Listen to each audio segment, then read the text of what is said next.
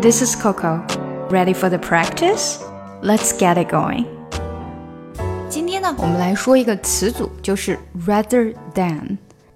它的用法非常的多，而且经常前面加一个 at。at rather 怎么样，than 怎么样，就可以表示说我宁愿怎么样，也不想怎么样。比如说，我宁愿走路，也不想要跑步。I'd rather walk than run. I'd rather walk than run. 我宁愿休息，也不想要去做运动。I'd rather rest than exercise. I'd rather rest than exercise. 我宁愿吃苹果，也不想吃香蕉。I'd rather eat apples than bananas. I'd rather eat apples than bananas. 嗯，我宁愿要早点，也不想要迟到。I'd rather be early than late.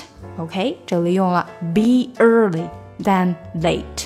那如果我想要再加一点内容在这句话里面，我宁愿要早到三十分钟，也不想要迟到三分钟。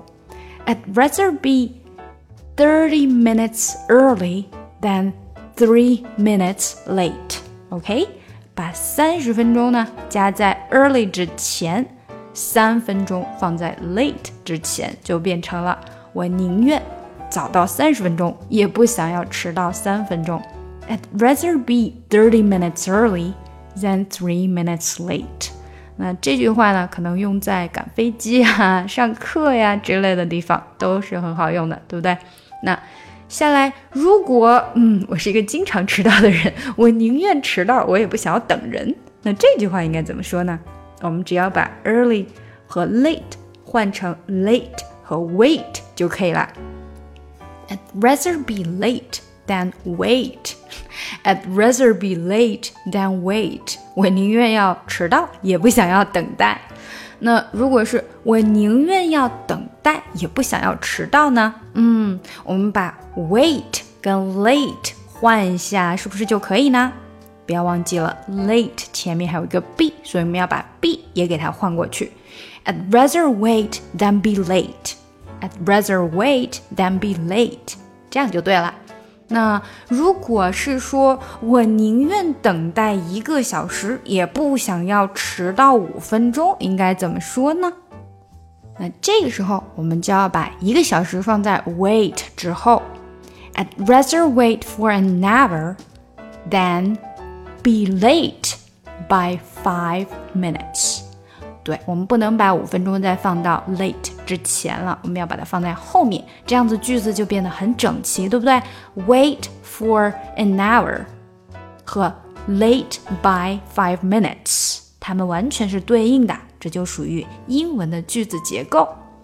I'd rather wait for an hour than be late by five minutes。我们再看看之前那个句子的结构呢？I'd rather be thirty minutes early than three minutes late。 这个句子的结构呀，就变成了三十分钟 early 和 three minutes late 的一个比对了，所以它一定都是对齐的，非常的整齐。OK，那这就是我们今天主要学习的一个小句型，rather 怎么样，然后 than 怎么样，来表达你宁愿怎么样而不想怎么样。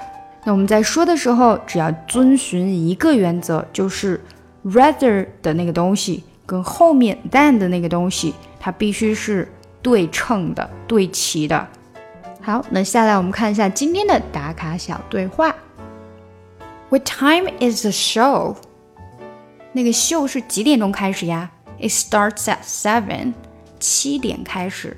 We'd better leave then. I don't want to be late. 啊，那我们现在就该走了。我可不想迟到。I know you'd rather wait for an hour than be late by five minutes. 我知道你是宁愿等一个小时也不想要迟到五分钟的人。好，现在我们来慢速的读一下。What time is the show? What time 是一个连读，what 和 time 都是 t，对不对？What 的 t 跟 time 的 t 连在一起了。What time is the is 又是一个连读。What time is the show? What time is the show? It starts 有没有发现 it starts 又给连起来了？然后 it 好像就没有太出来。It starts 直接变成了 s。It starts at seven at seven，所以这个 s 跟 t 它经常都会连起来，然后少掉一个音。It starts at seven at seven 又是一个这样的。It starts it 没了 ，at seven at 的这个 t 又没了。It starts at seven，所以就变得特别快了。嗯，第三句，with better with 有一个的，但是这个的跟我们之前说那个 I 的是一样的，你要把它尽量的说短，或者是没有都可以。with 这个气憋在里面啊，没有不是说你彻底把它变成一个 way better，那就错了，就是 with 这个没有出来就 嗯了一下。with better leave than with better leave than。I don't want to be late. I don't want to be late. Don't want to be 又是个连读。I don't want to be late。这个 I don't 的这个 don't 跟 want 是连得很紧的，want 这个 t 又给憋到哪儿了？Don't want to be。 Don't want to be 就是这种感觉。I don't want to be late. I don't want to be late. I know you'd rather wait for an hour. Okay, I know you'd 这个又是憋了一下。You'd rather wait. You'd rather wait for an hour than be late by five minutes. I know you'd rather wait for an hour. 这个 n 和 ever 一连读之后，n 的这个音又跑去了后面，所以就跟那个 hour 的 o 给连起来了。因为 h 是没有发音的，对不对？所以呢，又变成了一个辅音加元音，又变成了一个音节，听起来就有点像 an hour。因为你想想看，another 是不是就这样读的？所以一样哈，never then be late by five minutes。I know you'd rather wait for an hour than be late by five minutes. I know you'd rather wait for an hour than be late by five minutes. 好，我们把这个对话从头读一遍吧。What time is the show? It starts at seven. We'd better leave then. I don't want to be late. I know you'd rather wait for an hour than be late by five minutes. OK，这就是我们今天的打卡小对话。那下来呢，就是进阶对话的听力练习啦。 Mm, get ready, go. When are we leaving? Very soon. Soon? Come on, I mean exactly. Alright, how about in 15 minutes?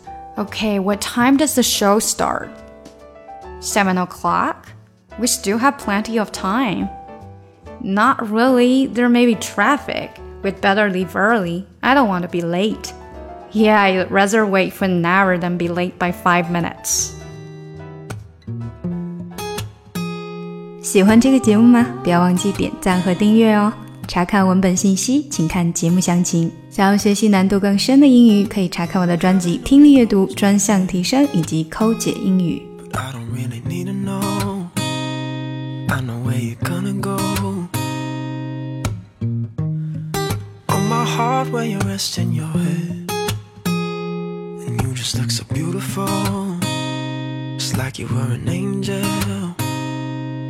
Can I stop the flow of time?